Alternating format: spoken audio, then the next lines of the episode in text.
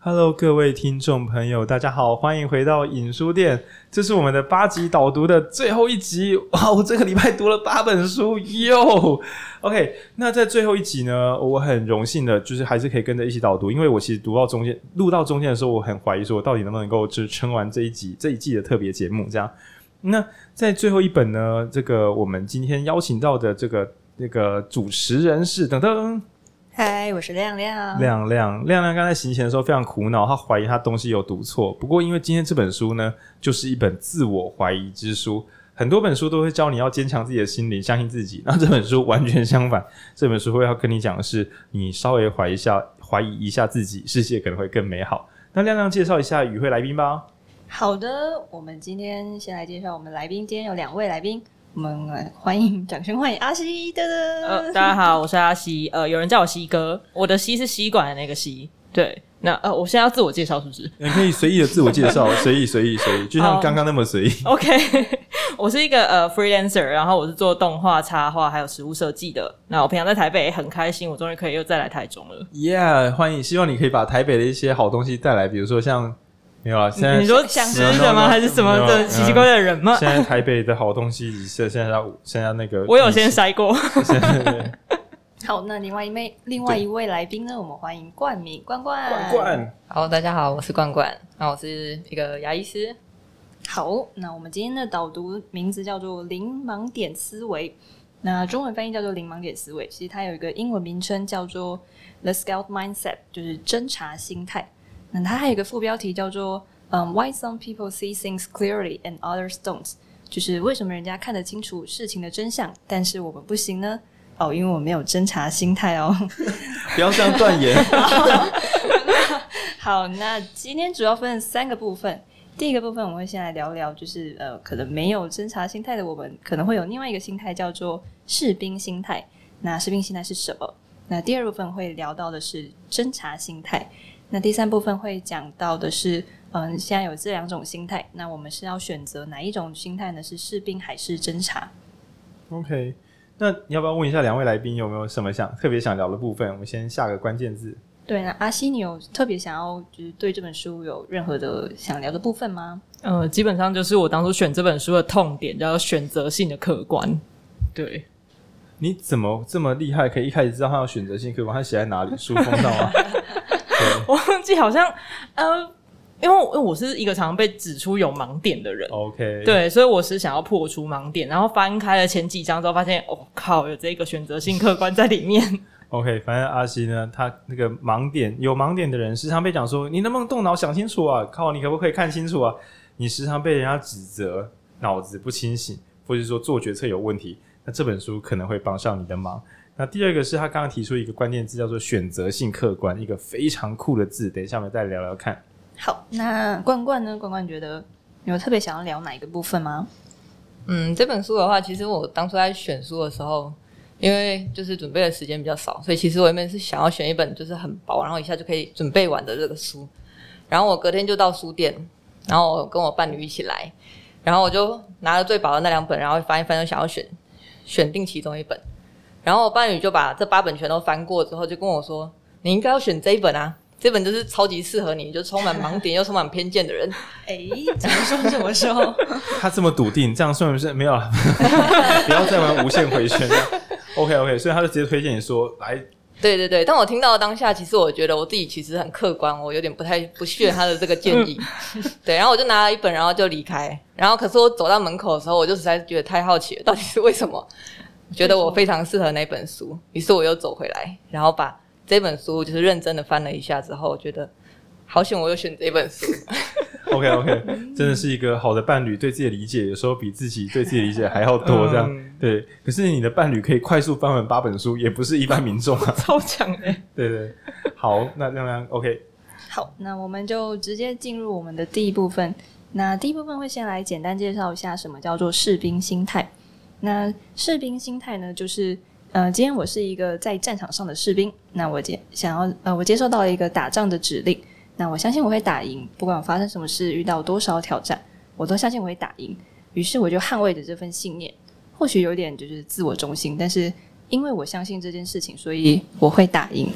那这个士兵心态这份相信感很强，那会去找一些证据啊，或者是证明来捍卫自己的信念，就算过程中的那个证据有可能是错的，也就是可能会找到一些盲点，但是因为很相信这个相信，所以呢会忽略这些错误，甚至是扭曲对现实的看法，导致了错误的判断。不知道浩宁是呃，我这样的解释是对的吗？我觉得，这个解释乍听之下很难被当做是一件讨厌的事，对吧？嗯、因为你知道吗？我们从小到大有一种美德，就是坚持到底，坚持信念。然后有一句话深深的影响所有逐梦者的心，叫做“莫忘初衷”。这意思几乎就是你一开始选择你的游戏角色选好了后，那就不能改了。然后这件事情长久以来都被当作是一种美德。哦，也就是说。你曾经想要开一家属于自己的小店吗？都是。那你可能开到一半的时候，发现市场已经变了，然后甚至人口外移了。然后拿出你要问问你的初心，你还想开这家小店吗？诶，其实这种时候，这种坚持，再加上另外一个专有名词叫自我印证预言，就是我相信我是，所以我最后我可能会是啊。那在此呢，我要做一个危险的讨论，因为很多人很喜欢某一句话，来喽来喽，争议言辞来了。当你真心喜欢一件事的时候，全世界都会来支持。我超喜欢那句话。我觉得这句话应该说，这句话我自己也很喜欢他的。在所有无助的时候，要帮助你撑下去，不就是靠强大的信念吗？那你今天跟我说我的信念可能会有错，所以就像士兵跟你跟一个士兵讲说，我们今天一定要尽可能的打赢胜仗。什么叫一定要尽可能？到底是要还是不要？然后还有说，我们尽量爱国，对，如果方便的话，保护你的同袍。不可能，谁会这样？这样到底要不要打？所以我们前几集在聊那个制胜品格的时候，讲什么西点军校，在那种品格至上的地方，一定会希望我们锁定一种精神层面的内涵，或是一个一个理念，就不要再改了，好不好？坚持到底。那所以，我为什么这个词它叫用士兵心态来解释？因为我觉得确实啦，在许多行业之中，士兵大概是最不能够改的。你不能够打到一半，然后自己说：“我想了想，吼，杀人不太好。”然后我想了想，家里花还没交，就是不太适合。所以我们今天讲士兵这个譬喻，其实是去抽样那个士兵这件事情，命令一下就大概是义无反顾，然后所有的信念都必须要足够的坚固、干净。那主要也是因为战场非常的残忍，你有一点动摇，可能今天所有人都要死在这个地方。那叫士兵心态。那可想而知的是，这个坚固的信念可以帮助很多人撑过无助的时候，然后还有迷惘的时候。所以你一定不止一次的听到许多人说：“回首望去，还好我莫忘初衷，还好我坚持到底。”毕竟，到底有哪一个成功的人是中间半途而废然后成功的呢？这是不可能的。那所以你会看到整个社会的成功样板。几乎都会跟你讲一个隐隐约约跟你讲一种概念，叫做士兵心态。那我不是说成功的人只有士兵心态，但我会说成功的人一定带着士兵心态。我说他一定有这个装备，不然他不就是每天都在乱换自己的方针，乱换自己的理念？那怎么可能？今天觉得重点就是要服务客户，明天觉得客户可能也不是最重要的，后天觉得客户好像还是蛮重要。你每天这样子搞，你真的每天可以好好做事吗？那所以我觉得士兵心态可以说是一个稳固的社会的常态。对，那这本书就是要跟大家讲，士兵心态就是我们的常态。成功的社会、健康的家庭，还有许多能够把事做好的人的基本款，大概都有带着士兵心态。嗯，那不知道冠名对于士兵心态这边有那种坚持贯彻理念这个想法有什么嗯看法吗？嗯，我觉得士兵的话，他主要就是会在这个呃。给我们在情感跟就是跟别人的这个社交之中，我们可以获得比较立即的回馈，对啊，像是它其实里面有一些分类，就是说它可以带给我们一些自尊上的这个回馈，像是我们可以因为坚守我们的信念，然后自我感觉很良好，那或者是说，呃，假设你呃去跟别人进行约会，结果别人再也不鸟你，那你可能觉得说，诶，这都是别人的问题，你在安慰自己。因为避免自己去产生那些不愉快的这个情绪。嗯，好，我这边补充就是刚刚关关提到的那个六个类别，就是嗯，其实作者在书中他去翻大量的文献啊，然后他想要知道士兵心态对我们的好处是什么，以及嗯，如果我们没有了士兵心态，我们会失去什么。所以他就从这些嗯文献当中找出了归纳出了六个类别，分别是自尊、安慰、士气、说服、形象跟归属感。那我三个三个讲。那第一个是自尊，就是自我感觉良好嘛。那安慰会是避免不愉快的情绪。那士气就是刚刚有提到，就是去刺激自己去做困难的事情。那举例就像是，呃，如果我今天在考试，我在考数学，然后我数学超烂。那如果我今天是一个自我感觉良好的人，我就会说，呃，数学很烂跟我有什么关系呢？就是数学考试一百分，不代表很聪明吧？就是只能代表你很会考试而已。那如果我今天，嗯，就是考试考很烂，我想要安慰自己，那我可能又会说，哦，没关系啊，就是可能是因为题目就是出不好，或是今天就是很天气很热，然后导致我分心。那不是因为就是我数学不好，只是运气不好而已。那最后可能像是，如果我今天是想要提振士气的人，那我可能会鼓励自己说，嗯，数学不好不是因为。嗯，不是因为不好，是因为我每天只读了半个小时的书。哦，这个很常见哦。嗯，只是我只是不努力了。等我发挥实力的时候，你就 你就栽。对，我一天读五个小时，那我一定超强啊。那之后我再更努力一点就好了。对，那阿西对于这三个就是分类，不知道有什么想法吗？嗯，这么说好了，其实对我来讲啊。我我我很有印象是第一个自尊，嗯，对，因为我一直觉得自己是一个自尊超强的人，可是我又觉得，嗯，我超客观的啊，就是自尊超强，但超客观，就是呃，我很客观，然后我的自尊藏在后面，但是我的这种自尊呢，会在人家批评我的时候就跑出来，然后变成一只刺猬，然后呃，这就是我刚刚讲到的选择性客观。我对于不痛不痒的部分，我会超客观的，然后对于对我有威胁的部分，我就会变得不客观了。嗯，因为我的自尊跑出来了，所以我我在看那个士兵心态的时候，这一段对我来讲就是真是刺中痛点了。嗯，但我觉得这段蛮蛮感人的，因为我觉得每次看这种书的时候啊，大家都要小心自己想要成为完人，就是既有理解这个理念，使自己成为一个不再犯任何错误的人。这样会弄弄得很累啊！这样对，那因为书里面一开始我在看的时候，我也会想说，他想鼓励什么？比如说士兵心态嘛，那他就一定要讲，他一定要鼓励一个新版本的东西啊。可是我觉得书里面很小心的讲说，嗯，我们本来的士兵心态也有它的道理存在。比如说刚刚关关有提到说，维持自尊，毕竟。谁能够忍受世界跟我们不同的时候，我们就直接说，嗯，因为啊，我很烂。对，你每天都这样子，确实，我猜一定是有人是什么样的东西都是用我很烂，而且不是开玩笑，是真心的这样想。那我们可想而知，这样子要能够活下去是很困难的，很痛苦的。嗯，然后长期造成的损伤，你甚至可以就演化上来讲，一个人三天两头的觉得自己很糟很烂。这样子的人类应该，如果他是我们祖先，他应该是会灭绝的那一只吧？因为他就慢慢的不再觉得我自己就是为什么需要存在。那所以我们刚刚换一个角度讲，说就是合理化，合理化，嗯，合理化我们自己的行为。可是你说合理化听起来很像是在找借口或干嘛的，但我们可以换另外一个优雅的字，就是认知合一。什么叫认知合一？我很努力，但我失败了啊，所以是我不努力，还是就是？你的努力世界中，希望你自己成功，但世界告诉你你失败了，你无法让这两件事情合在一起，这样子下去会很痛苦。所以为了避免这个痛苦呢，所以这个痛苦俗称什么认知失调之类的。嗯，所以我决定把它合在一起说，嗯，我很努力，但世界不回馈我啊，我知道了，这个世界可能有一点问题，我没有看出来。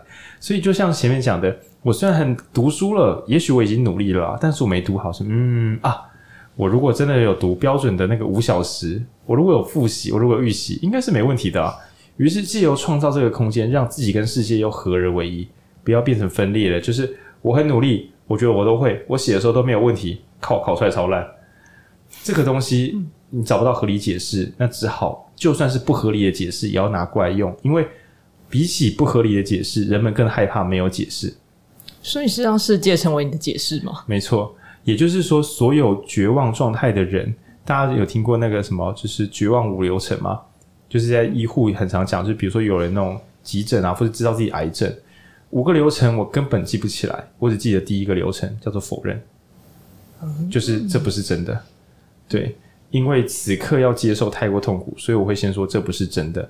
那但是在否认完之后呢，下一个我记得是类似讨价还价，就是如果真的是，那应该也是，也就是说开始设法把我无法理解的真实世界跟我现在自己的内在认知设法把它粘在一起。对，那刚刚讲的都是最极限操作、最痛苦的时候。但一般人可能也会或多或少做小型的解释。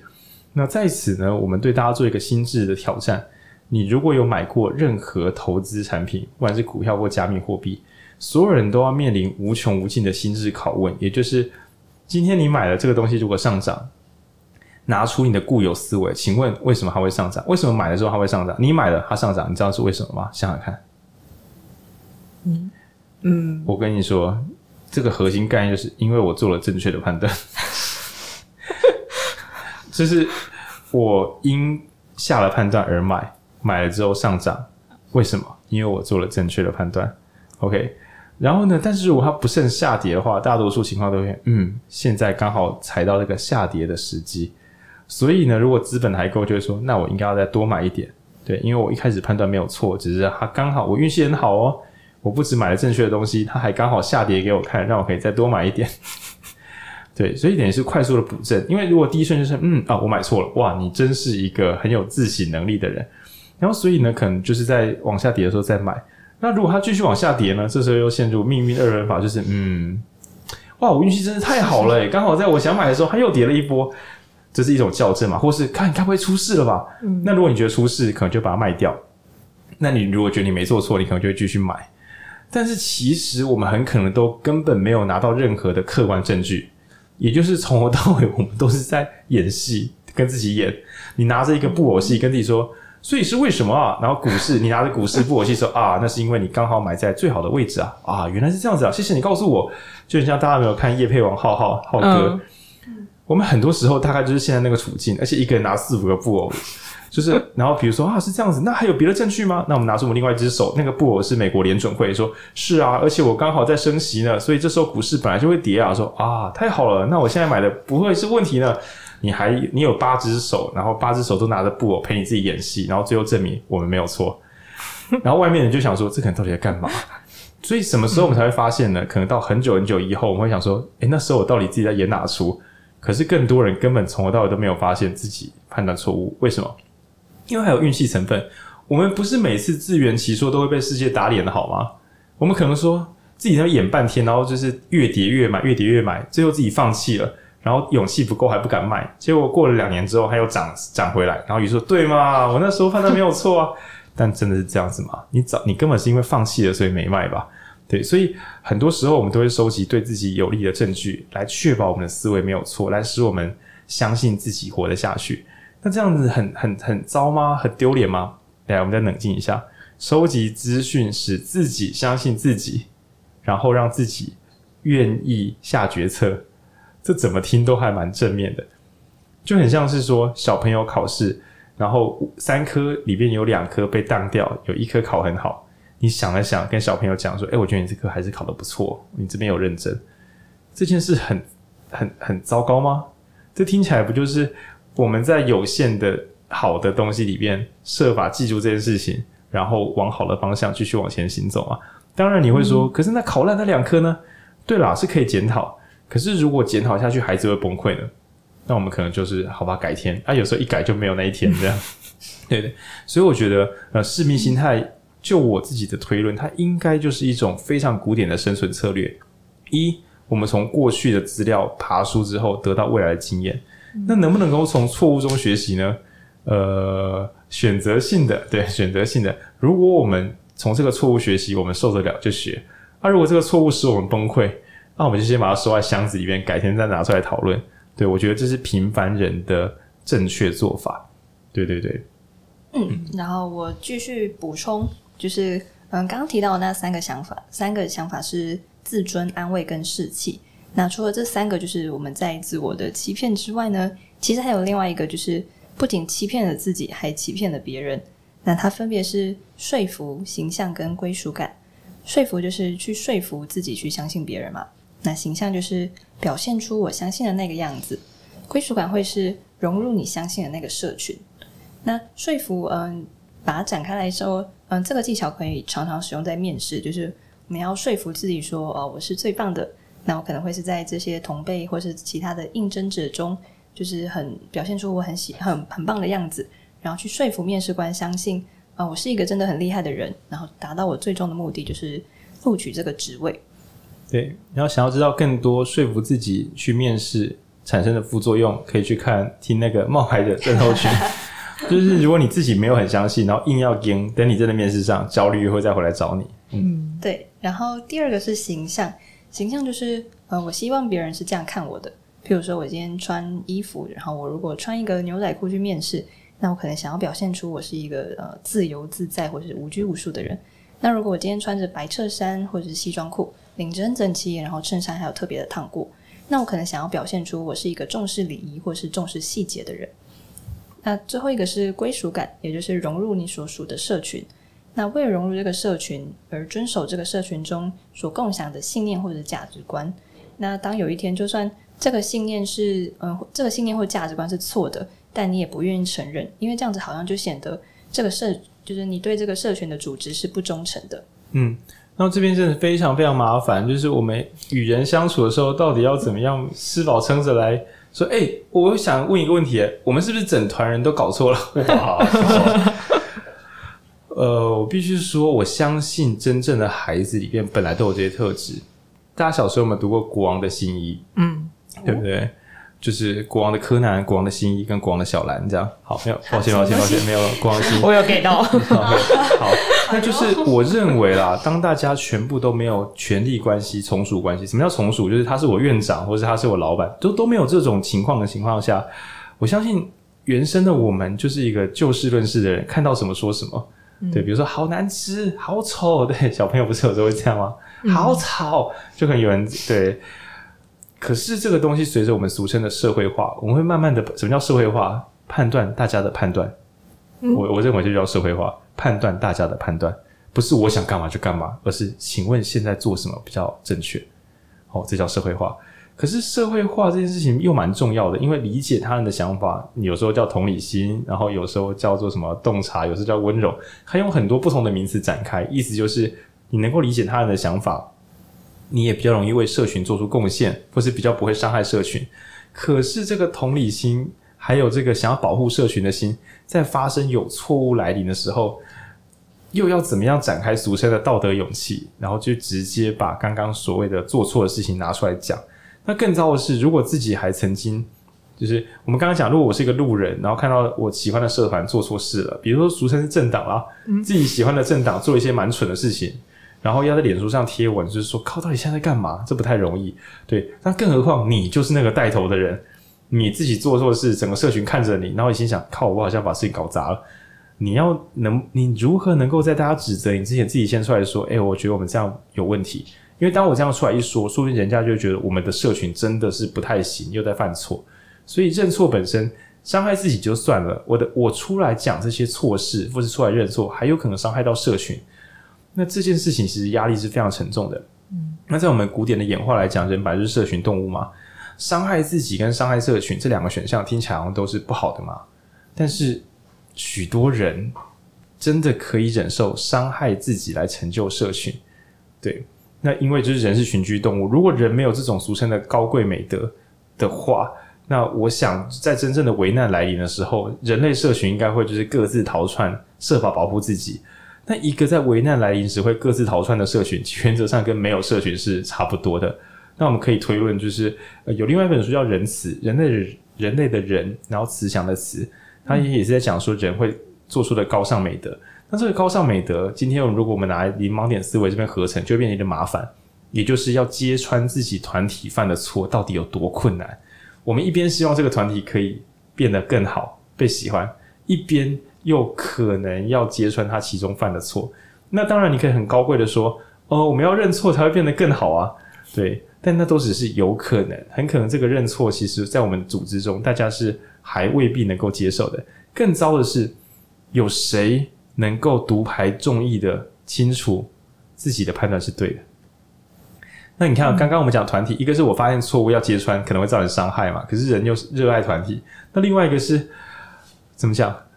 大家都没有人说这是错的耶，国王的新衣嘛，所以我的自信心要高到爆棚到觉得大家都没看到，只有我看到，或是大家都看到但不讲，我可能需要要讲，等于是你对自己的认知、对自己的信心要非常非常非常高。那所以我会说，士兵思维刚刚讲是一个惯性思维嘛，那我相信少数的人会产生一个二档变化，也就是我们后面会提到那个哨兵思维，就是一个探索者的心。嗯，那如果你时常有探索者的心，会不会导致你是一个士兵、哨兵呢？也就是你的习惯就是发现不对劲就一定要讲。那这个人肯定会产生新错误，就是有时候要用正确的方式讲，而不是一看到就讲。对，所以今天这本书其实要讲的是惯性以及盲点，以及如何突破惯性盲点。那原则上是一本根本不可能完全做到的书。我自己是先这样子武断的讲。对对对，嗯，刚在后台有听到冠冠好像有听到，嗯，冠冠有讲到那个晋级的巨人，有没有要分享一下进击巨人的一些小片段？嗯，就是我很喜欢的这个动动画《进击的巨人》，然后在故事的后面的部分，其实是有两两个人，我觉得对于就是这本书里面有提到这个士兵，跟后面会提到这个哨兵，其实是还蛮经典的代表人物。就是在这个后期的时候，有一个马雷国，那它里面是有呃两个人，一个是贾碧，那一个是法尔科。那他们到了这个他们认为是这个恶魔的后裔的这个帕拉迪岛里面，结果他们后来嗯、被这个帕拉迪岛的这个农村的这个家庭非常热情的这个招待。那但是对于贾碧来说，他现在所在这个地方就是一个恶魔之岛。那即使他受到非常这个热情的招待，他仍然觉得可能这些人是包藏这些祸心啊，随时要把自己杀掉。所以他很坚信自己的理念，这些人就是坏人。那跟他呃想法不太一样的是，跟他一起过来的这个法尔科，他也原本也是认知这些是恶魔的这些坏人，但是却觉得，诶，为什么他们跟我们好像？好像没有什么差别。那我曾经相信的这些事情是真的吗？所以我觉得假币其实在这个士兵的这个心态里面是还蛮典型的。OK，好，那其实我觉得呃，《进击的巨人》这部动动画或漫画作品啊，它会被当代人认为哇，这可能是一个当代里程碑，是因为绝大多数以前比较旧的动漫，很久以前的动漫都会有坏人跟好人。到某一个神秘分类点之后呢，转类点之后，好人跟坏人各自都背着不同的故事，使他们就是又好又坏，也就是必要时是非常残忍的。对，那就是好人可能会残忍，那坏人也可能是有他的迫不得已。那这个最大的翻转呢，应该进击的巨人，就是近年如果大家有有在追动画或漫画的话，会发现这边非常的不得了，因为原本的主角应该是正义的一方，但他到中后期的时候，不得不做出几乎是传统反派会做的事。而本来的传统反派，却又让观众看到他不得不的一面之后，让大家想：等一下，我本来要讨厌那个反派，看起来好像情有可原的。于是他对观众做出了双重认知失调。你可以想象，你从小到大看的动画或漫画，主角其实是坏人吗？这件事情是很困难的。当我们抱着第一人称的时候，我们已经假定我们就是要爱他，他就是对的。然后我们的对手就是反派，他就是错的。但为什么要故意这样子做扭转呢？因为他从传统的就是邪恶一方这这一招改成所谓的战争，到底哪一边是邪恶的一方？弄得不好，会不会是双方的其中某些人是错的，而大多数的人都是无辜且不小心被煽动，进而彼此仇视，而使双方都认为对方就是从头到尾都一百趴邪恶的人？那这个作者很想要跟大家讲，嘿。你们都觉得对方是真正的邪恶，但如果你们互相认识的话，一切都会改观的。你会发现对方跟自己一样，就是会喝酒、会吃肉、会聊天、会有喜欢的东西、会有心爱的家人、会哭泣，然后也会欢笑。你会发现，等一下他跟我们到底哪里不一样？这瞬间你就会破除掉啊，他是我的敌人。对，那所以很有趣是传统动动画漫画，就是你总是要创造一个对手来做一个打败的对象。可是这个理念隐隐约约等于是，当我们今天有对手的时候，他就绝对是错的，是坏的。所以传统如果是球类漫画的话，以前啊，对手一定要很嚣张，他又强又嚣张，又不友善，还会犯规。于是我打败他。但直到最近，可能像排球少年，你就会发现，没有一个队伍不值得赢，只是因为也许是训练过程，也许是局部失误，也许是体力的极限。总之，他们的输跟赢都已经没有人是对是错，只有只有谁更强一点点。对，也就是说，不需要再创造一个对方是邪恶对手，你才有打败他的理由。对，那我觉得这都是非常非常巨大的变革。那刚刚讲到进击的巨人的那两个角色，那你可以想说，在我们一般人的生活中，那我们接下来要可以侧面来岔开谈一个很痛苦的字，叫做偏见。那呃，曾经曾经很久以前，女性如果有去工作的话，这时候呢，大家就会对她的先生产生一个偏见，就是这是没用的男人。很久以前，我说是真的是，也许是三四十年前。因为在那个年代，只有男生才需要去工作，女生要工作表示男生无法养家。那这时候就是男性乍看很痛苦，对不对？就是哇，天呐，男生一定要养家。嗯。但是时间移动到某个时候，比如说到近代，男女都要一起养家的时候，然后男性就会出现一个新的 bug，也就是说，当大家都平权的时候，男性发现，呃，我们这个转转接头已经转接时间已经过了，嗯，只有男性有工作，进化到男女都要工作的这个转转型期。许多男生会发现自己的工资变少，啊，原因很简单，因为工人变两倍，工人变两倍的时候，工资会变少。可是男性其实负担应该算稍微下降，因为你就算身体有点状况，你还是可以请假，不像以前，就是你一请假，全家都饿死。可是有些男性就会觉得，天啊，女性上班这件事情就是有问题的，为什么？因为我的薪水变少了。只是他看不见，本来自己根本就太累了，因为男性一定要上班，而且就是能够工作的人很少，变成另外一种物以稀为贵，只有男性能上班，所以薪水很高。但他没有发现，本来只有男性来上班，可能是某一种社会的不得已。对，比如说就是照护人力不够啊，或者叭叭叭一堆有的没的。那他没有发现，他所认为的敌人，也就是女性可以上班，其实很可能是让可以工作的人变多，所以你可以接触到的伙伴变多。你就想象说，你的小组组员以前你只能够选一个人当小组组员，现在你可以从八个里面选一个，怎么想都会觉得八选一胜率比较高，就是你比较有得挑。那工作伙伴也是，工作环境也是，对。那所以所谓的士兵心态呢，并不是只有什么哦，在战场上，他说不定不是我的敌人，他说不定是我的朋友，不一定这么极端。嗯，日常生活你所有习以为常的观念，几乎都可能，我们都用我们过往的那个。观念，也就是我们的思维士兵在保护着他。那我现在为自己试着挑挑看。嗯，好了，我我觉得我因为这两三年内读很多书，很多书彼此的观念根本就不互通。然后我等于是在不同的交叉打脸之下，慢慢变成一个更完整的人。那我先设法把时间退远一点点，回到我的原始版本。我曾经认为，嗯，我曾经认为社会福利是要排富的，排富就是排除有钱人。也就是啊，有钱人就不需要这些社会福利啊？为什么全民健保不要有钱人？就是比如说他们就缴保费，但是不能用。然后或者是说，如果今天我们要发那个什么呃，疫情期间不是发消费券啊？年收百万以上，为什么还要发？他们又不是缺这个钱。就以前的我会有这样的观念，而且我觉得我这样很正确。或是以前的我认为，所谓的平等是什么？平等就是我小时候看到的小学课本，就是那个最矮的人有最高的箱子，最高的人有对站在地板，就是三个人刚好在拉在同一个平面。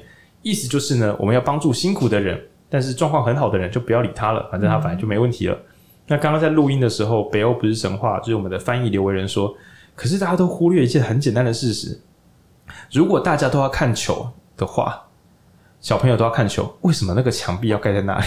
哦，那就刚刚讲那个就是棒球的那个看球的墙壁，然后还有那些木箱。那维仁就跟我提醒说，可是如果今天呢？让小朋友看这些棒球，可以说是一种天赋人权，或是一个国家很期待的事情的话，那个墙壁是不是应该要拆掉，会比较恰当一点点？对，那当然是一个譬喻。他讲的是说，所有的孩子如果想要一个好的教育环境或者好的视野，是不是不只是补助，而是不管是不管有钱或没钱的孩子，大家本来就应该能够让他自在的接触到那些东西。对，我们没有必要弄到只有特殊的人或是特殊的帮助才会让人们幸福，应该是打造一个自在的幸福空间才对。那就是我原本的盲点，然后原本的我还有什么盲点呢？原本的我认为就是呃，创造力是最重要的。那什么叫创造力最重要？就是做出新的东西是最好的。对，但我慢慢的随着各种书的给我的概念，我觉得重复的把一件事做好，用更精简的方式，即使外人觉得我毫无进步，但我的内在流程越来越流畅，这仍然是一种创新。对，然后所谓的伟大，我以前都觉得是就是历史性的一刻。但我现在觉得无限延伸才是伟大，也就是说，孤注一掷之后换到的，这可能是一种作弊，就叫超贷。我把未来的东西借过来赌在现在，所以看起来很伟大，这称不上是厉害的东西。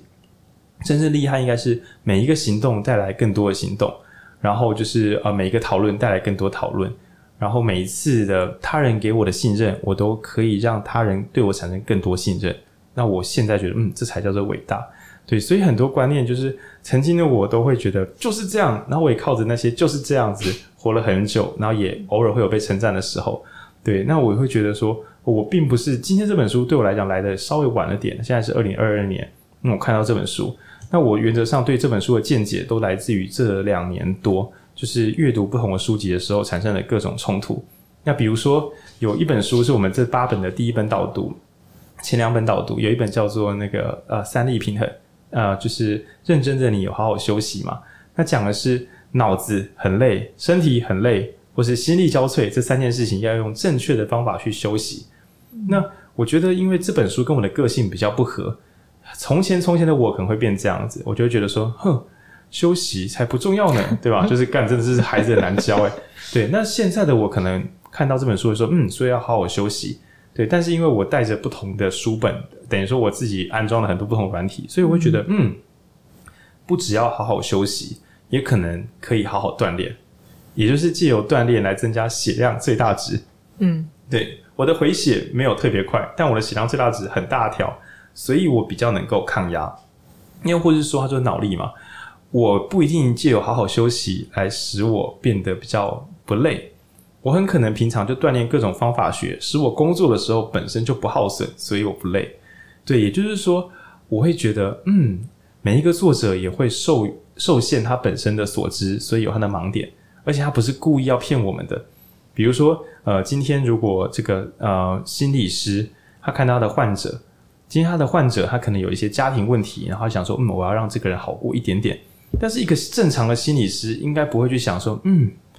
这就是货币超发之后导致的 二，就是对这个正常的心理咨商师应该不会把这个眼前的患者的问题归咎到是原物料问题，或是公民体制问题，啊，或是气候变迁，或是微生物，就是他的思维不应该蔓延到那些地方，他应该在自己的专业上解决这些问题。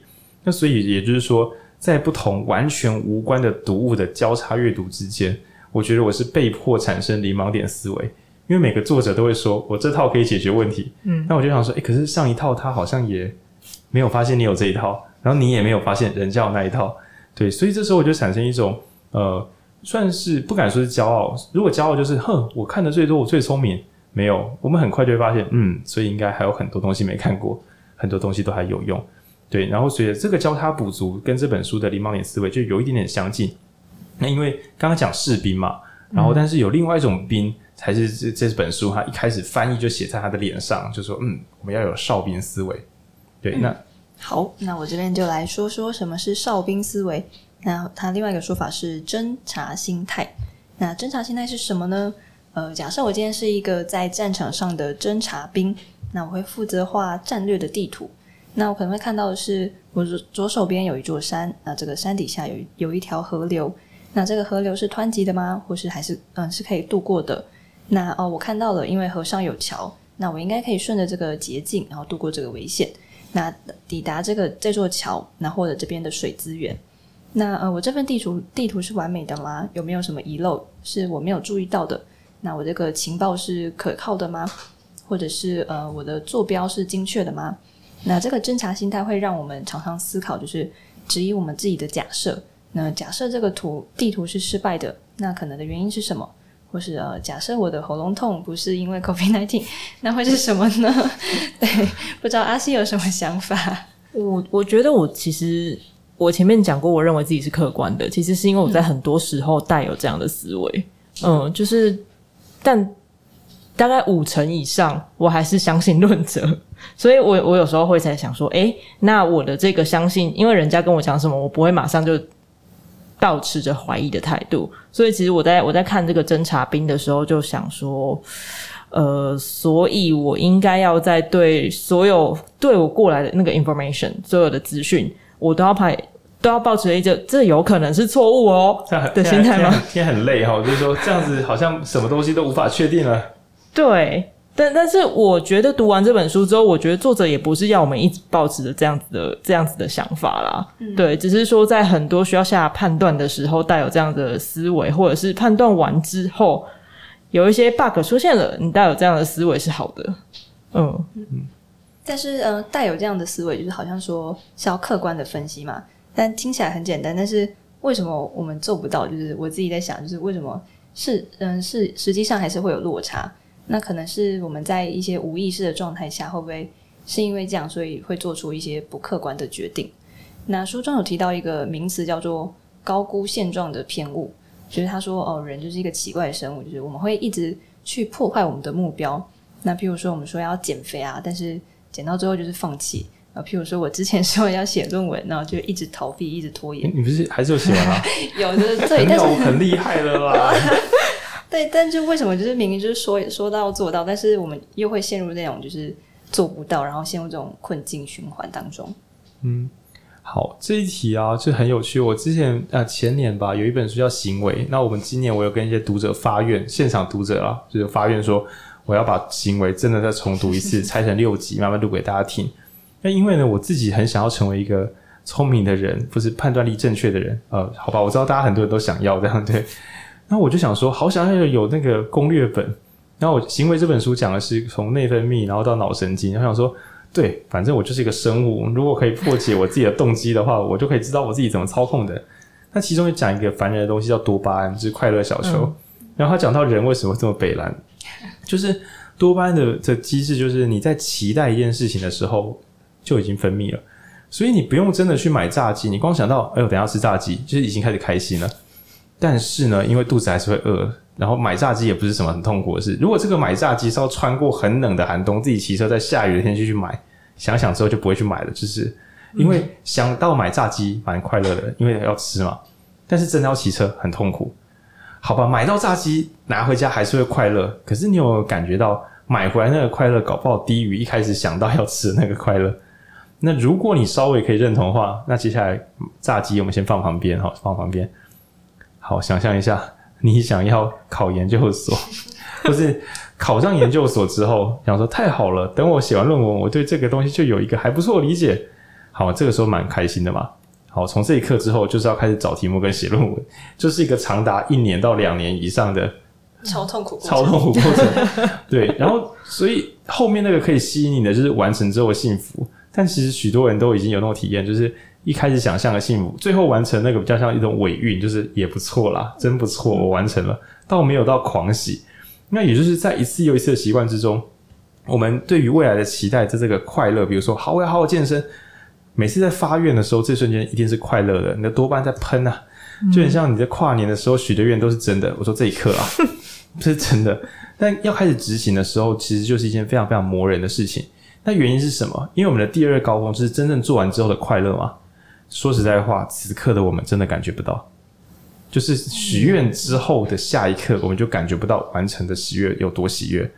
所以，以下我来做一个跳跃性的举例，吓吓大家，当然也吓吓我自己啊。这我今天给自己的例子。呃，存一万块，就把一万块存到银行这件事情，会让你很心动，觉得嗨呀，超嗨呀，不容易吧？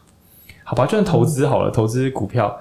每年可以有六趴到七趴，每年七趴嗨啊，不容易啊！我觉得大家听到那个投资没有一个来个一百趴、两百趴、五百趴，好像就是，而且还要快。比如说什么哇，一天一倍，哇，赌博这样。那我们现在换成每年稳定七趴，好，就算听起来算高，可是它跟心动实在是没有，它实在是有点距离。OK，那我们用一个法则，如果是每七十年的话，就是它有个七用七十来除，所以七趴的话，大概每十年会翻倍。OK，那我们换个想法，现在有个神秘盒子，你只要把这个钱放在这里，你退休的时候我就给你八倍。啊、如果听众朋友现在是二十三十岁以下的话，我就跟你说，你现在把这个一万块给我，等到你这个七老八十的时候，十六倍，我给你十六倍，报酬率是那个什么一千六百趴。对，然后也就是说，我这边就有退休金制度，其他退休金我不管，反正我就是给你一千六百趴报酬，嗯，对，绝对的一千六百趴报酬。但其实超无聊啊，它就只是年化七趴，四十年到五五十年吧，五十年是二的五次方，二的五次方就三十二倍了，放五十年就三十二倍了，无就是活活无聊死。可是你说干这个投资听起来还是很不酷啊。好，那我换个想法，你现在省下的一万放在最无聊的地方，你老的时候它就是三十二万。对，就这么简单。那尤其是你很年轻的时候存着就更恐怖。你二十岁的时候存了一万块，你六十岁的时候是三十二万。OK，那你说，可是物价可能会上涨，可是你这段时间你还是可以好好。物价如果必然上涨，通常通膨，那个指数钱的那个储蓄利率可能也会往上轻微漂浮，但至少那可能是可以肯定的。那所以如果不要玩这么凶，我们说三十年可能是八万或什么的，你这时候就觉得我现在乱花的没必要的一万块，在我老的时候，它可能是八万到十六万起跳。那这时候就相当于是问说，你可以想象现在的你跟未来的你，未来就算物价上涨，假设啦，我现在的一万块啊可以买的东西，未来只能买八万块的东西，就算是这样，你现在乱花钱把未来八万块的东西乱花掉，想起来就觉得为什么？你知道有没有想过周年庆的时候，对不对？就是我现在不要买，为什么？因为下个月周年庆可以省四十趴，那你就想说我现在不要买，然后到时候我就可以买八倍的东西。我就觉得超划算的，我要把钱存起来。那就算到时候没有买到八倍也没关系，至少你多了一点点钱可以使用。对，所以我们要讲的是，呃，人们对于未来的感应本来就很薄弱，那是因为人类的原始设计都是尽可能在现在好好的活下去。那有人说是因为工业革命把一切都进步的太快，人本来在大草原上就是只有今天的生物啊。对，嗯，对。那所以我们要怎么样就是执行呢？就是既然我们知道，嗯，呃，我们的。我们的做法可能是不够客观的，那我们到底要怎么做呢？那呃，书中有提到一个是在第五章，那他又提到一个解法，就是嗯，那如果有听过我们之前那个冒牌者症候群的话，可能也是会知道解法。那解法就是呃，要不断的询问说你的标准是什么？嗯，比如说呃，我担心我做不到这个，那我应该要问的是，那我要做到什么程度？或者是我担心做这个做不到，那我应该呃，我的担心有几趴？假设我有七十趴的担心，但实际上，嗯、呃，这个担心是有多少会发生呢？也就是量化你的不确定性。那书中所嗯、呃、用到了一个表格，它的横轴是嗯、呃，当你认为某件事会发生的时候，它的百分比是什么？那纵轴是那它实际上发生的百分百分比是什么？也就是呃，你可以精确的计算出，当你今天认为某件事是不可能的。但它其实是有可能有百分之八十七，它会实际上发生，或者是当你认为某件事不可能发生，但可能还是会有五十趴会发生，诸如此类的。那呃，也就是量化你的不确定性，然后是为了拥有自我的意识，然后为了可以嗯、帮助你判断自己是否已经尽了最大的能力。嗯，诶，我记得书中还有提到提到其他故事，不知道阿西可以帮我分享吗？就是其实大家应该都知道 Amazon 就是亚马逊这个品牌。然后他的创办人叫做贝佐斯，贝佐斯。那他，我现在要分享的这个故事，其实就跟刚刚讲的量化不确定性很有关系。那还会再带到另外一个，就是知道你的风，呃，你的风险，你成功的几率跟你失败的几率这件事。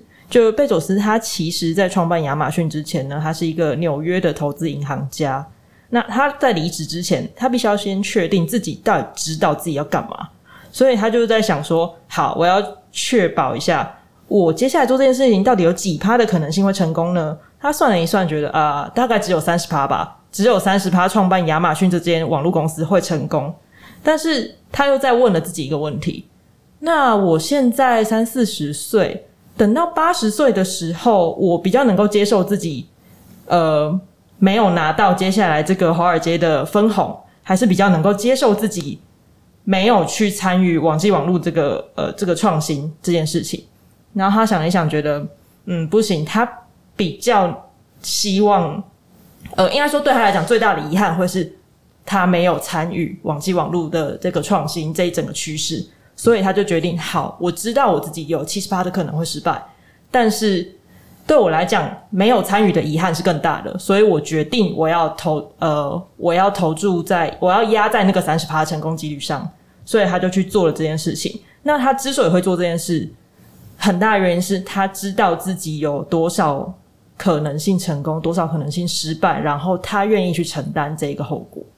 对、嗯、对，那我觉得这个计算当然听起来大家也想说啊，我要怎么计算那个趴数？这样 对，那我这时候我我会跟大家诚实的说，我认为趴数的计算对绝大多数人难如登天，所以我都会玩就是零跟一百趴的游戏，因为这个是错误边界，然后错误边界之内，呃，我我我慢慢来解释一下好了。就是今天假设说，呃，我自己在刚毕业的时候，我想说我要一直先当中医师，年纪大一点再来做喜欢的事情嘛。然后或是反过来，我现在先做喜欢的事，老一点再来当中医师。那为什么会这样想呢？因为我觉得同时两种都当应该也不是不行啊，但应该蛮痛苦的。好，我就这样盘算。好，你可以想说这就是一种零跟一百趴，因为我明明可以两种都一起当嘛，就是几趴几趴，然后成功率也可能可以这样算。然后我就想说，嗯，我先假设，呃，就是我我我先假设会得到暂时的成功。好，就是说先一百趴，然后某一天会零趴。那也就是说，我现在自己出来闯这件事情，会使我中医生涯中断中断。那另外一个是相反嘛？那我就自己判断一下，想要选哪一个。但其实呢，我会写下一个脚本，就是说我年纪很大的时候再出来做我喜欢的事，跟我年纪很大的时候再出来做中医师，哪一个胜算比较高？那我相信所有听众应该都听得出来，年纪很大的时候出来当中医师，好像风险很低，好像很难被发现哦。对，就是大家都喜欢老中医，因为年轻医师刚出来上班的时候，最烦的就是很多患者会说：“你看起来很年轻诶。”啊，这句话意思就是你看起来很菜、很弱的意思。那给我一个灵感，所以年纪很大的医师很难被发现自己也很菜。对，那我这个论证会不会是虚假论证？我觉得不是，我觉得我论证有道理。虽然我没有做量化统计，但我觉得我的推论算是在逻辑上，因为这么多人来看着我的脸说你很年轻，意思是你不会看病。那我变老的时候，他们可能会自己放弃这个概念啊。对，可是如果今天我年轻的时候不做我喜欢的事，我三十几岁或四十岁出来做我喜欢的事，这时候我的能力跟一个二十岁出头的新鲜人可能差距不大。那这样听起来好像会给别的公司带来困扰，我好像会付出好几倍的代价才能够做我今天想要做的事情。所以马上去做喜欢的事情，呃，在我的崭新职涯的胜算比较高，而且对于我晚年回去当中医的阻力很低。但我只要把这两个选项反过来，嗯，那这样看起来我马上就会出状况了，就是我。我即刻当中医是没有问题的，但是我另外一边选项已经完全中断。那为什么我觉得这跟零盲点思维有点有趣？是因为大多数都会直接启动自己的士兵，就是嗯，一旦离开中医岗位，该怎么回来呢？所以这时候我很喜欢做一个事情，就是我称为是呃海龟汤游戏。那这边推荐给大家，让大家可以成为假性的聪明人。那什么叫海龟汤游戏呢？我有一个叫正面海龟汤，一个叫反面海龟汤。每当你遇到绝境的时候，你就启动正面海龟汤。每当你状况很好的时候，你就启动反面海龟汤。比如说今天呢，以下是玩笑，以下是玩笑。我们人在地下室，突然呢，外面冒出熊熊烈火啊，而且呢，不知道为什么铁门被锁住了。正常人都会有一种感觉，就是干死定了，对吧？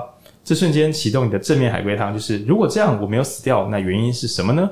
而且要尽可能可信的推论哦，你不能够说因为我会突然很耐热，所以烧不死，不行哦，不要在录音室，对，不要开这玩笑。然后这时候可能就想说，等一下，所以为什么烧不死？那也许是对我们的在录音室，就我所知是防火门，然后这个这个隔间，只要只要地下室有隔间，在合法情况下，全部都是耐热材料，所以就算外面有火，我现在只要通讯还在，打电话会比较合理。那第二个是我刚刚说的是大门锁住，所以我这时候。展开我的海龟汤，请问大门锁住，而我们没有被烧死，为什么？两个嘛，一个是火烧不进来，一个是我们逃出去了。所以这个时候我就要进海龟汤。请问大门跑不出去，而我跑出去了，为什么？那你觉得还有什么别的答案吗？除了大门之外，还有其他的？对啊，对对对，所以就想说，所以会不会有别的道路呢？然后开始想说，我们来查证这件事情吧。然后所有人开始找道路。对，这是我称为正向海龟汤。这个东西非常重要，因为危急的时候，大多数的人不是进战与逃反应，而是装死，就是脑子坏掉，就是哦，干完蛋了。啊，也就是说，你如果真的这样想啊，你本来不是要完蛋了吗？这下是真的完蛋了，因为连最后的几回合都放弃了。嗯，那这个有多有用呢？比如说，你重要的老师或是你重要亲人过世的那一瞬间，通常人们都会陷入绝对性的绝望。我努力这么久，现在又在干什么呢？比如说。因为我我有听过比较多集数，知道我爸妈就是对我很好，然后很早过世，所以确实我在那个时候就展开一个就是 正向海龟汤。呃，如果他们都过世了，但这一切最后有很好的结局，那是为什么呢？这题蛮难的，我想了蛮久。对，因为就是你可以想象，很努力对待你的家人过世，这个到底有什么好爽的？都想不出来。嗯，对。那我想很久之后想说，嗯，如果他们还在，我应该花很多力气跟他们相处，然后让他们开心。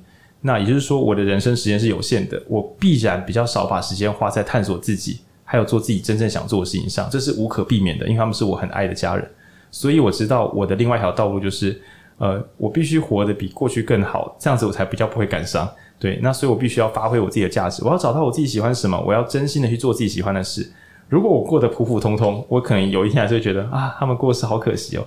我必须不断的让自己变得幸福，直到有一天心中甚至想说，哎呦，他们提早过世也也还不不算是不好啦。对，当然这有点开玩笑，就是我要让自己幸福到觉得我已经活得比当时的平行宇宙的我还要好了。那这个时候我的我可能可以脱离感伤。因为这花了好几年的时间了，大概七到十年以上这样。那当时都是在绝望中，有点像分心去玩那个正面海龟汤。那呃，这个非常非常非常有用，而且需要训练才可以在危急的时候，你可以启动这个正面海龟汤。嗯。那另外一种则是负面海龟汤，就我觉得两种都很难，都很难。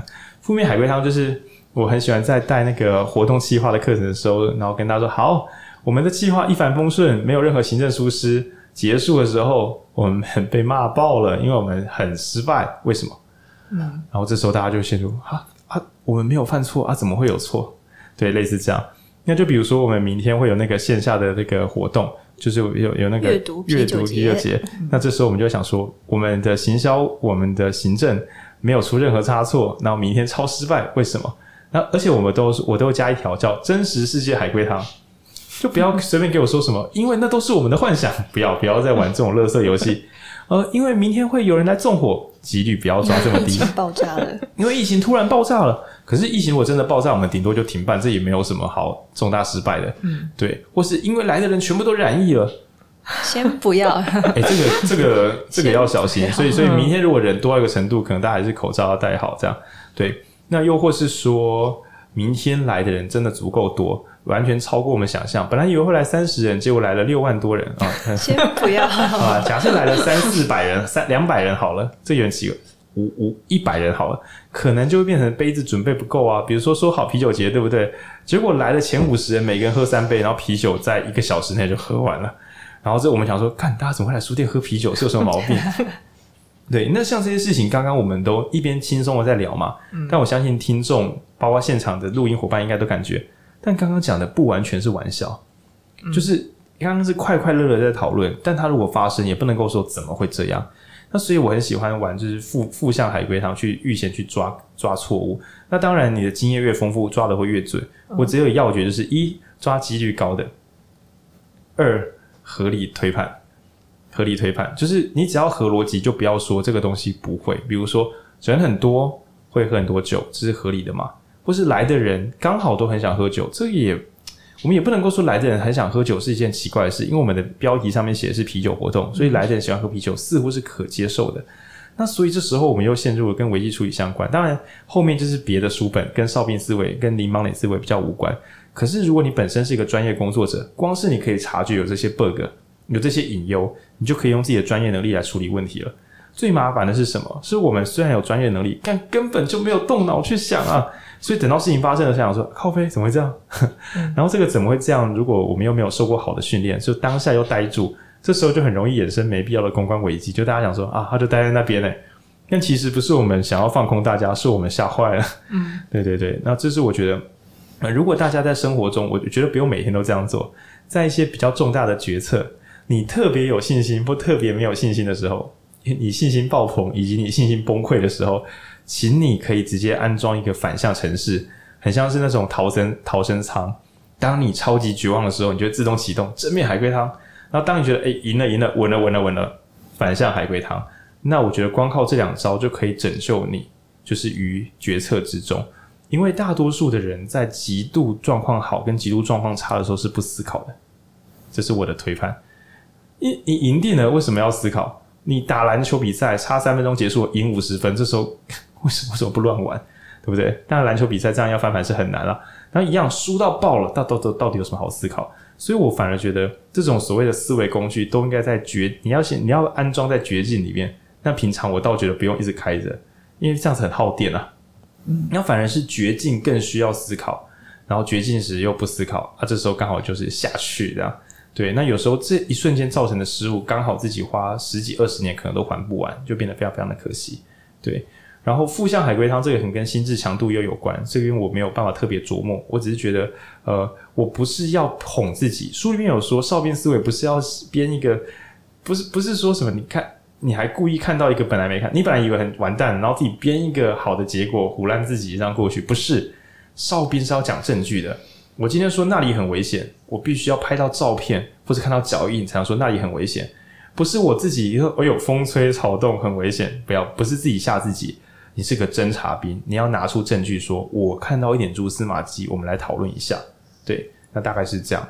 嗯，然后嗯，哨兵心态是，就是我们需要发掘真相嘛，然后不在这个不不断变的局势当中去嗯了解周遭的状态。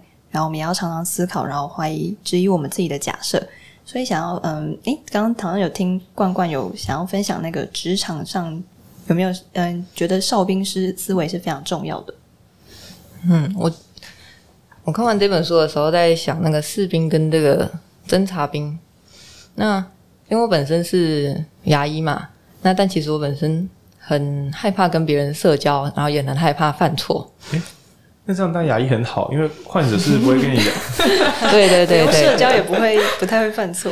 对，那所以其实在我刚开始就是进入临床的时候，那我在操作的时候，我只要看到他稍微有点皱眉头，或者说他有一点疑虑的时候，我就会赶快把我手上的这个任务赶快把它完成，然后把它送出去。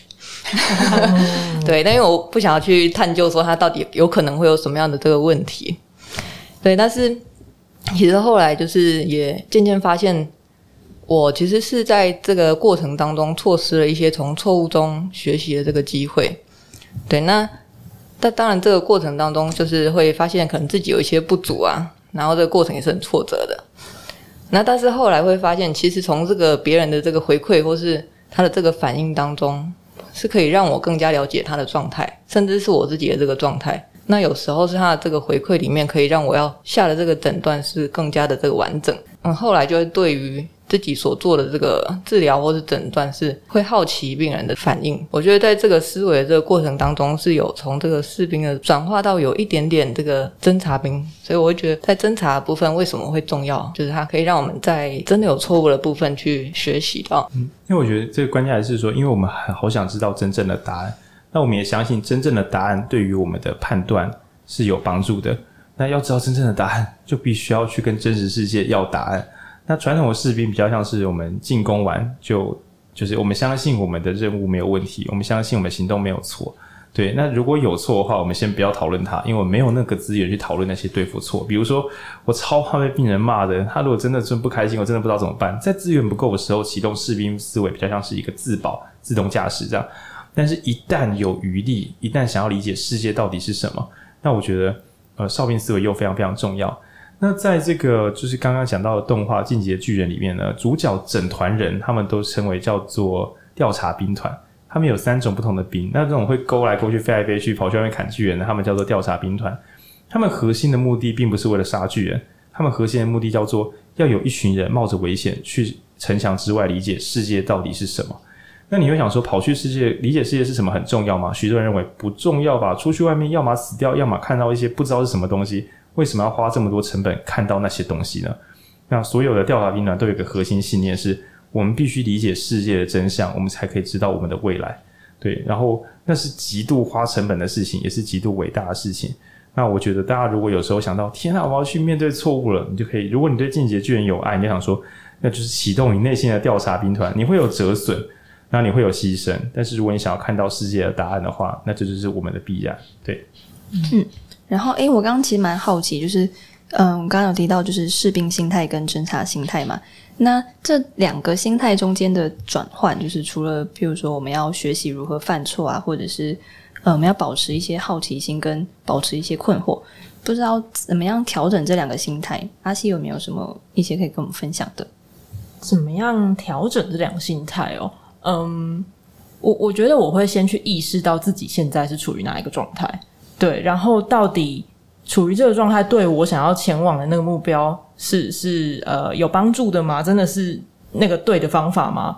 反而我不会特别就是执着于说我一定要是士兵，或我一定要是侦察兵。嗯嗯，譬如说像我在创作的时候，我觉得呃，因为我是主要做视觉视觉设计等等的，然后我会需要一个很像真空一样的环境，然后自己在里面。不管任何人，我才能够画出，就是就是才能够掏出自己的那个心心里面的东西，然后把它做出来。那这个时候，我就觉得，如果我一直去在意别人怎么想，嗯、然后 然后呃，这样做不了，这是对的吗？这是错的吗？什么？我真的没有办法画出东西。你可以想象成呃，艺术家跟设计师，嗯，设计师要去满足客户的需求，要达到他所有他想要的东西，帮他解决他的问题。嗯、但艺术家就去挖掘自己的内心，或者是把你在想的东西，把它可能具象化出来。那如果说我今天我明明要做一个自己的创作，但我一直在想着啊，这样会满足他的需求吗？满足 A，满足 B，然后所有人会喜欢吗？那这样的状态，我觉得就做不出真的很纯粹的东西。那我就会选择待在视频形态里面。嗯。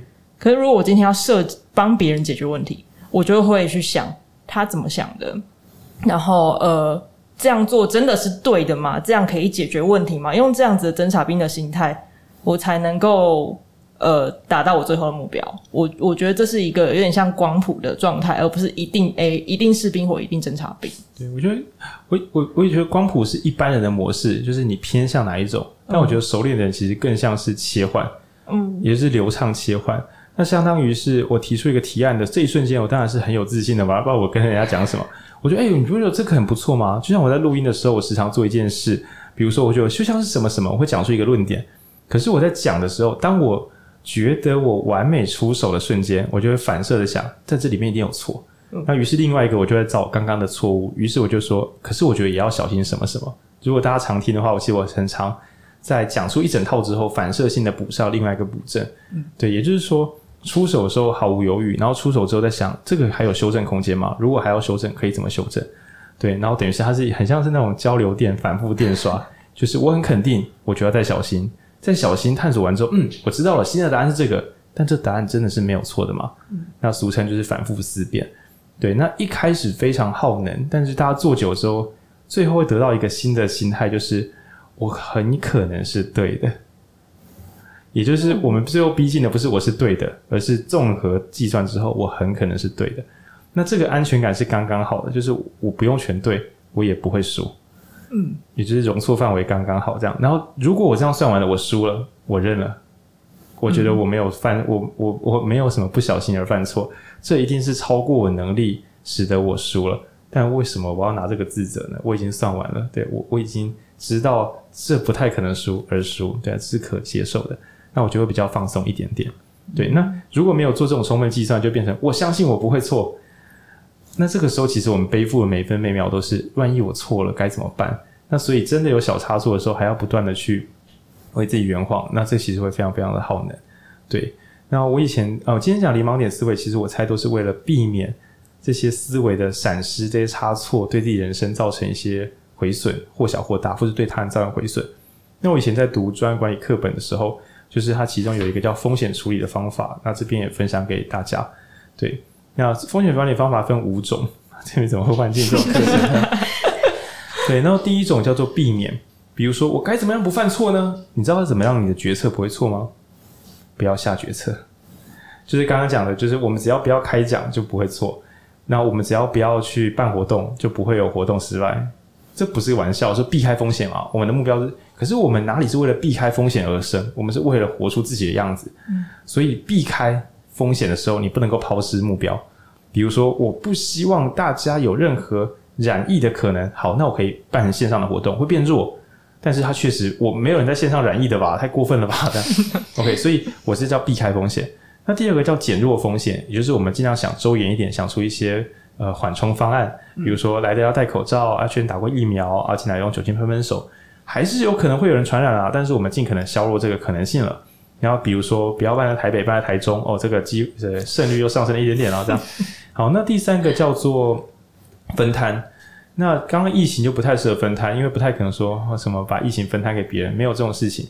对，比较像是说，我们今天如果要做一个投资，或做一个，比如说我今天要录八集 Podcast，我可以自己录完，但我选择找寻我不同的书店伙伴来录，那把这个总压力散到不同的身上。那当然，对于书店伙伴来讲，他就觉得哇，本来我不会出错，现在我可能会出错了，这样。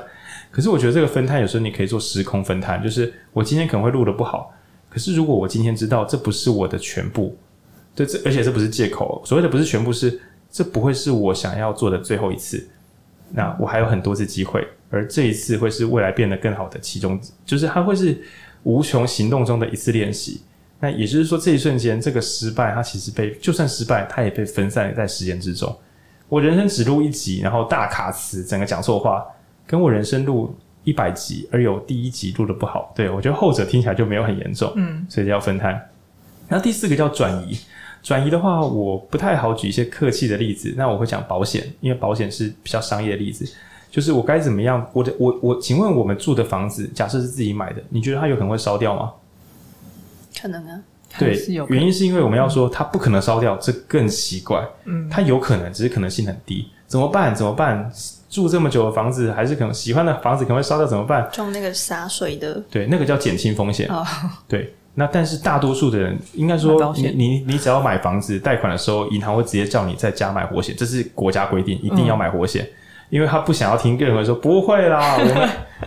去买活险，对，原因就是当你不小心烧了房子的时候，政府希望你还是可以有个安身立，你房贷还是还得完，嗯，哦，因为你房子烧掉，你没有抵押品嘛，至少你房贷还得完，或是你还有一笔钱可以应变。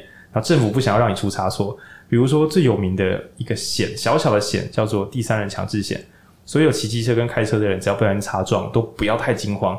就算你没有商业保险，其实你们所有人这车牌每年缴税都已经缴完那个钱了。但是为什么政府要这么吃饱撑着帮大家保保什么第三人强制险？这其实是因为曾经这个故事很悲痛。你这个故事是因为曾经有个母亲，她的孩子被撞死就，发现对方也很弱势，你找对方赔也没有用，所以他发现说：天啊，我们好像不能够随便想说，就是大家自己小心一点，或是用法律叫对方赔钱。政府似乎要设计一个机制，让所有人在路上如果出了闪失，那我们都还可以有继续往前走的空间。那所以还去促进那个第第三人强制险的这一套。那所以我们刚刚讲的风险管理第四招其实是转移。如果你真的会有一些赔不起的东西，设法让这个风险，通常是用保险制度分摊到另用另外一个东西来承接你。但是还有第五招，我觉得它非常非常日常，非常居家，是我那时候上课的时候觉得最感动的一招，叫承担。那我现在讲的不是那种意气用事的承担，就是有事我来扛，是有事我来扛。接下来，你只要你只要说得出你用什么扛，你就可以去扛。嗯，对，比如说明天如果有人啤酒提早被喝完怎么办？我可以否认说不会啦，不会啦，我也可以多叫一桶啤酒做准备，对，诸如此类。可是我真正可以做好心理准备是，如果这样子的话，我会跟大家道歉，然后我评估这个道歉应该不至于伤害到我们本体，对，而不是啊，我也不知道怎么办，就是我们可以知道的，或者是说。对，虽然我还是不太相信明天有个喝完的，或是分段，比如说每一小时我们只出几杯，避免第一瞬间大家扫空，或是我一旦看到现场太多人，我就会说我们是啤酒活动，可是每人限一杯。这些活动固然会小有损失，但是那些东损失我都承担得起。所谓损失就是信任感或是气氛，我都承担得起。或者是我现在等一下就是录完音之后，我就去跟业务确认，明天如果我紧急加订的话，你们最快什么时候可以送得到？那如果供应商根本就离我很近，一个小时内送得到的话，等于是我根本是无敌的，因为我风险出现的时候，我马上就可以把风险转移回厂商，让他来处理这件事情。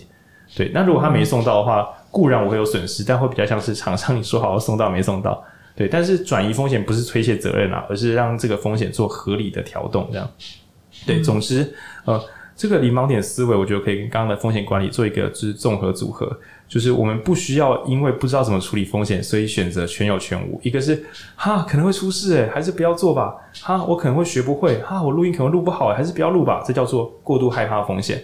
另外一个是因为察觉到风险可能会伤害我们自己，所以想一想，嗯，不会啦，不会有事的。否认风险、放大风险或否认风险，都对于处理事情没有帮助。对，所以大概是呃，大概是这个样子。对，那这是我对零盲点思维的想法。那我补一个，就是身份认同，刚好像在就是最前面的时候有提到。然后身份认同，嗯，我的理解是因为我是一个什么样的人，所以我可能看不到哪些呃我的盲点。然后不知道这边阿西有没有什么补充的？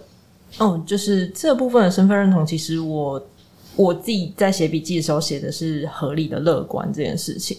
那身份认同，我先讲一下我自己的身份认同好了。我其实今天录音之前，我在那个路易莎，台中的路易莎，然后就开始写说，好，我来拆解一下我的自我认同好了。然后想说，嗯，我是个客观的人，我是个努力的人，然后我是个怎么样呃怎么样的人，我就瞬间觉得我在路易莎好赤裸。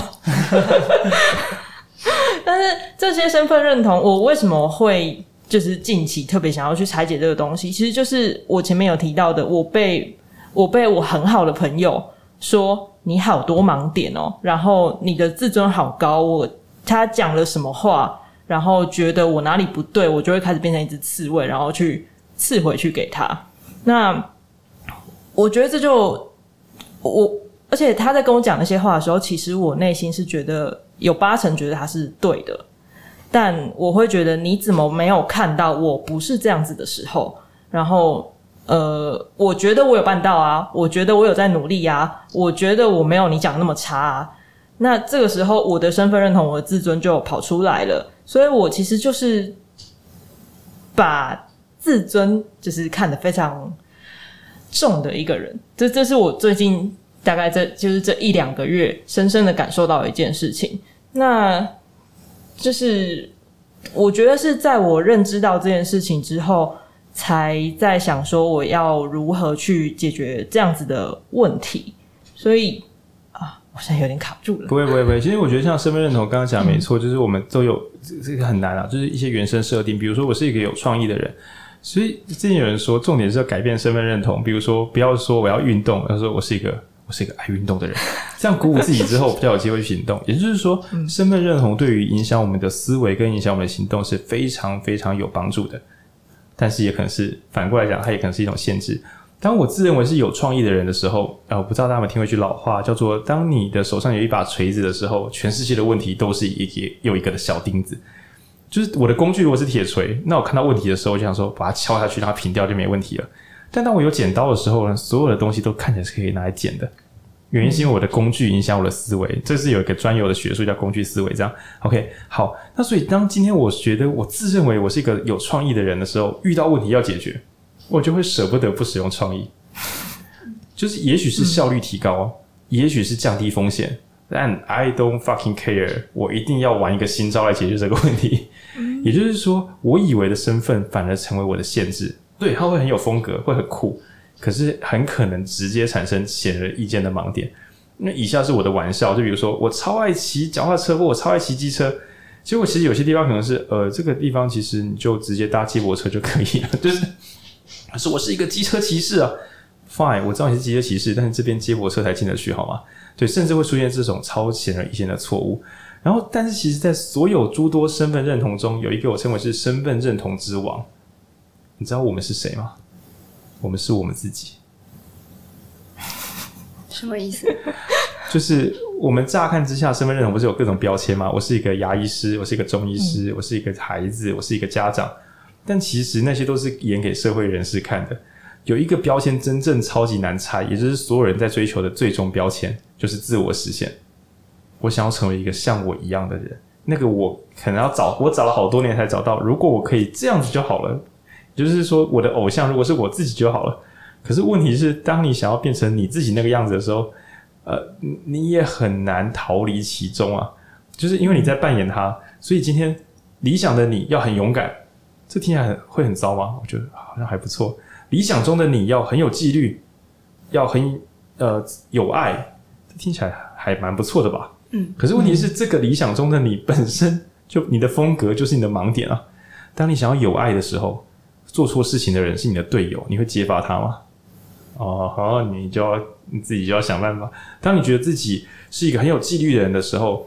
面对不可控制的东西时，你能够不心烦意乱吗？你能够忍受变化超过你的计划吗？对，你做了那些事情，是不是你就不是你了？对对对，就是天哪！我是不是就像前面讲，失去了初衷，不再是我自己？所以说，建立我自建立我们自己，会成为一件怎么讲很快乐的事。找寻自我认同是很棒的事。问题是，建立自己是件幸福的事，可是只用自己的思维来解决一些问题，是件很危险的事。嗯所以，我们并不是要说，所以，请你不要做自己，不是这样的。所以，请你要一边做自己，一边理解不是自己的自己是怎么想的。也就是，如果这个世界是雨集合一个 you，对不对？你是一个客体，你要想你之外的世界到底是什么？前提是你要知道这世界有你之外的世界。嗯，然后就比如说，我觉得人就是要勇敢。为什么？为什么要就是不勇往直前？你可以这样想。可是你同时要想说，嗯，但我要知我自己要知道，不勇往直前的人是为什么会这样？有一天如果我不勇往直前，那是为什么？嗯，对，而不是不，如果我不勇往直前，我就完蛋了。这样子好像你说的做自己，好像反而害死了你。我认为做自己应该是为了追求幸福。嗯，对我自己认为啊，我认为，当然也可能不是，因为有些人可能对他讲不幸是一种标签。对，现在我很开放的，对对。但我认为做自己就是最危险的标签，然后它是最最被推崇的当代标签，但也是最容易让我们的思维直接限制。嗯尤其是越有风格的人，限制就越多，所以我总是会觉得有一些超有风格的强者，我都怀疑他们是可以切换，他们有一个风格让大家觉得他是那样，但其实 他在真正动脑思考的时候，应该是有周延的，要么就他身边有人帮他想，要么就他周延跑一轮，不然那种风格听起来充满思维破绽啊。比如说一定要团队合作，但听起来好像他什么决策都不会自己想，怎怎么可能？怎么可能？嗯对，所以这是我对于这个最终标签，也也是最终风险，就是我们的零盲点思维，可能就是当我们越来越能够建构自己的时候，你不只是士兵思维啊，你根本就展开你的军队思维，你你的内在士兵已经变成一个军队，这个时候它既强势又流畅，但是盲点可能也都藏在其中。对，那所以我觉得，天啊，士兵思维盲点根本就是强者的专利啊！因为在你自信心不够之前，士兵思维可能不会这么强势。对，可能是随着社会经验，比如说，为什么很多长辈很有信心？因为他已经撑过了够多苦难的年纪，所以他觉得他的经验已经使他产生他的固定的一个思考套路。对，我们倒很少感觉到小朋友居然说就是这样啊，可是我们可以感觉他是很好玩的，他没有真的这么觉得非如此不可。对，所以我觉得士兵思维可能也是长期努力之后才能够结晶的红利。对，这边跟大家小分享。嗯，然后这本书的最后，他有提到就是两个价值取向。一个是捍卫信念，然后一个是追求真理。然后，嗯，因为这个这个作者其实有在 TEDx 上面有做演讲，然后他最后就收尾在这个部分。然后不知道后你这边有没有要补充，就是关于捍卫信念跟追求真理。对，我觉得就是跟我前面有提到嘛，就是信念就是我们最后的最棒的个人标签。那可是我我是觉得真实世界还是有它的怎么讲？比如说我真的觉得活动就是怎么办大家才会开心，可是眼看眼前人不开心，对，所以我想追求我的信念，但是为何我不能够忍受真理给我的惩罚？对，就像刚刚我们也有提到说，呃，如果这个世界跟我想的不一样，我可能会不太开心。就是亮亮琴前讲的，如果我做设计，然后结果大家给我很差的回馈，我可能还是会研究我如何做出自己喜欢、大家也喜欢的东西。没错啊，这就是我捍卫自己的信念，同时我也追逐这个普世的真理，这是可以并存的。对，那传统来讲，做自己跟服从世界，好像好像只有这两条道路可以选。但最终，我们都希望可以，我们一边做自己，然后一边真实世界给我们非常正确且友善的回应。呃，因为我们确实是关照这个这个世界来完成我们理想的自己。对，那可能会是最恰当的，也许啦。对，好。那今天这集我们大概就到这边。那这本书我觉得它其实读起来会有点吃力，是因为你又要相信自己可以读懂这本书，又这本书要叫你不要那么相信自己，所以它原则上它打成一种混乱回圈，就是所以我到底能不能相信这本书啊？我到底有没有读懂呢？对对对对，会变这样。嗯、对，那我觉得也不用太担心，就多做讨论。我们可能读懂，我们也可能还没读懂。对，但我们尽可能以这个往好的方向走的心态，然后慢慢变好，这样就可以了。对对对，然后分享给所有想要有主见，然后又很怕自己变成偏见的所有人们，对，然后也分享给没有主见，觉得这样就没问题了的人们，对，因为当你以为没有偏见就没有问题的时候，这就是你的盲点。好啊，那我们这八集大概到这边，然后也欢迎就是我们如果有下一波共同导读或是线下导读的朋友，那再来跟我们一起讨论，因为我我诚实的认为，呃，越多人参与这样的活动，其实就可以消弭彼此之间的盲点。因为我不太相信有谁可以看到所有的东西，那我们基本上都可以从别人看到我们的背后来理解这世界的另外一面。对，那也祝福大家，祝大家有美好的阅读体验。拜拜，拜拜，拜拜。